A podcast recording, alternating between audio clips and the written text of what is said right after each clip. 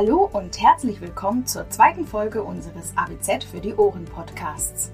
Mein Name ist Florentin Hübscher. Ich bin Volontärin in der Redaktion der Allgemeinen Bäckerzeitung und werde euch in dieser Folge durch den Podcast begleiten. Wir befassen uns damit, welche technischen Ausstattungen von Lieferfahrzeugen das Fahren so effizient wie möglich machen und ob E-Fahrzeuge eine Option fürs Tourengeschäft sind. Eine praktische Checkliste als Hilfestellung für die Entscheidung gibt's in wenigen Minuten.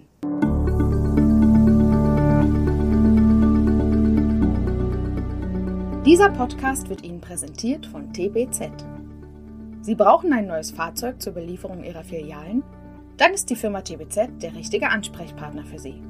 Unsere Fahrzeugaufbauten zeichnen sich durch hohe Qualität, eine niedrige Ladekante ohne Radkästen und ein auf Ihre Bedürfnisse abgestimmtes Innenraumkonzept aus. Das Ganze bei maximaler Nutzlast. Denn Leichtbau ist unsere Leidenschaft. Gerne bauen wir Ihr neues Fahrzeug, egal ob mit Diesel oder lokal emissionsfrei mit Elektroantrieb. Wir nehmen uns Zeit, um Ihre Transportanforderungen zu verstehen und haben mit Sicherheit eine gute Lösung für Sie.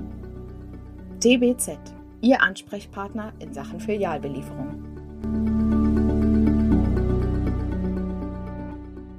Die Anschaffung von Liefer- und Verkaufsfahrzeugen ist aktuell untrennbar auch mit der Entscheidung verbunden, ob es ein Verbrennungs- oder E-Motor sein soll. Ein mobiler Verkaufswagen ist eine beliebte und gängige Vertriebsmöglichkeit zur Erweiterung der Reichweite und kann in ländlicheren Gebieten akute Versorgungslücken überbrücken. So macht es auch die Demeter Bäckerei aus Wagen bei Bruckmühl in Oberbayern.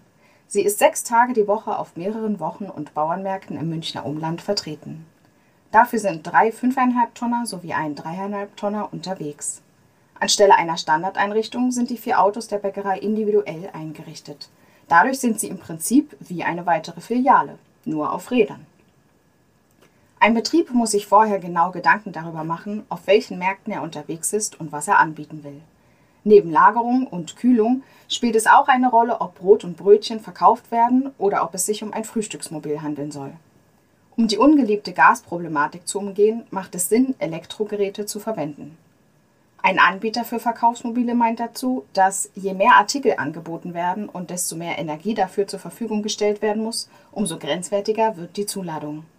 Aus Erfahrung weiß der Anbieter, dass die Reichweite in vollbeladenem Zustand und bei normalem Fahrzeugstromverbrauch für Radio, Sitzheizung, Scheibenwischer und weiteres mit deutlich unter 100 Kilometern für viele ein K.O.-Kriterium ist.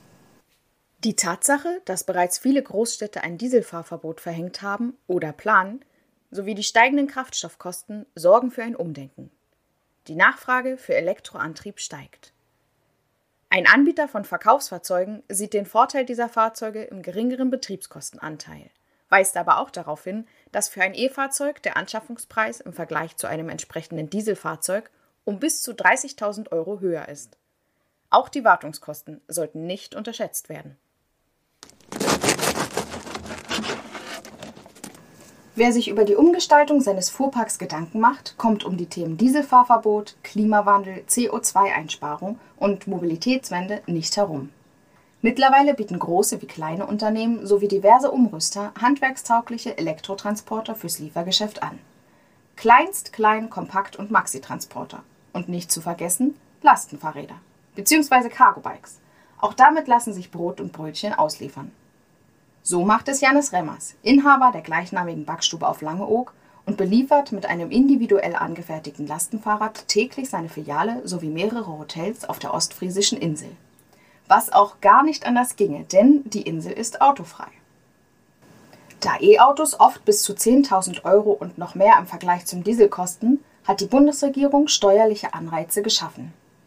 Seit dem 1. Januar 2020 ist eine Sonderabschreibung für Elektronutzfahrzeuge und elektrisch betriebene Lastenfahrräder möglich. Diese beträgt zusätzlich zur regulären Abschreibung einmalig 50 Prozent der Anschaffungskosten. Die Vergünstigung gilt für kleine und mittelgroße, ausschließlich elektrisch betriebene Nutz- oder Lieferfahrzeuge der EG-Fahrzeugklassen N1 und N2 mit einer technisch zulässigen Gesamtmasse von maximal 7,5 Tonnen. Für Cargo-Bikes gilt, Elektrisch betriebene Lastenfahrräder sind Schwerlastfahrräder mit einem Mindesttransportvolumen von einem Kubikmeter und einer Nutzlast von mindestens 150 Kilogramm. Eine Einschränkung gibt es allerdings. Mehrfachbegünstigungen des gleichen Fahrzeugs sind nicht möglich. Auch Hybridmodelle mit einem zulässigen Gesamtgewicht von bis zu 5 Tonnen gibt es auf dem Markt. Mit ihnen sind einerseits emissionsfreie urbane Fahrten mit Elektroantrieb möglich, andererseits kann der Fahrer bei längeren außerstädtischen Touren auf den Verbrennungsmotor zurückgreifen. Das erhöht zwar die Reichweite und die Nutzungsmöglichkeiten, doch von der Sonderabschreibung sind sie ausgeschlossen.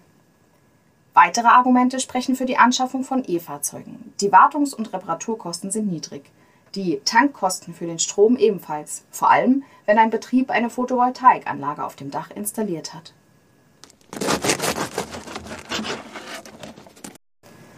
Fakt ist, dass der Lebensmitteltransport HACCP-konform sein muss. Es gilt beim Transport sicherzustellen, dass Lebensmittel nicht mit Flugrost, Holzsplittern oder Abplatzungen von ungeeigneten Oberflächen verunreinigt werden. Selbstverständlich können Kastenwagen so ausgekleidet werden, dass Lebensmittel transportiert werden können. Allerdings gehen einige Hersteller davon aus, dass diese Maßnahmen oft überproportional teurer seien. Also Koffervariante oder Kastenmodell. Die Empfehlung Kofferfahrzeuge. Im Hinblick auf Hygiene, Nutzmasse, Nutzvolumen und Funktionalität bieten diese gegenüber Kastenwagen zahlreiche Vorteile.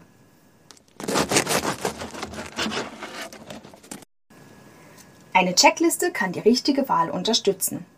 Welches Auto oder Fahrrad in Frage kommt, hängt natürlich von den individuellen Bedürfnissen ab. Folgende Fragen können dabei eine Hilfe bieten. Es ist zum Beispiel wichtig, sich darauf zu besinnen, mit welchen Fahrzeugtypen man bisher Erfahrungen gemacht hat. Man sollte sich Gedanken dazu machen, wie hoch die Liefermenge sein soll und wie der individuelle Einbau auszusehen hat. Werden Thermokisten oder eine kleine Verkaufstheke benötigt? Bei E-Fahrzeugen ist auf die Reichweite zu achten. In welchem Umkreis befindet sich das Liefergebiet? Reicht die Reichweite? Ich bedanke mich fürs Reinhören. Der nächste Podcast erscheint am 16. Juli. Dann widmen wir uns unter anderem den Themen Ladenbau, Ladenbacköfen und Lichttechnik. Hört doch gerne auch mal in unsere erste Podcast-Folge rein.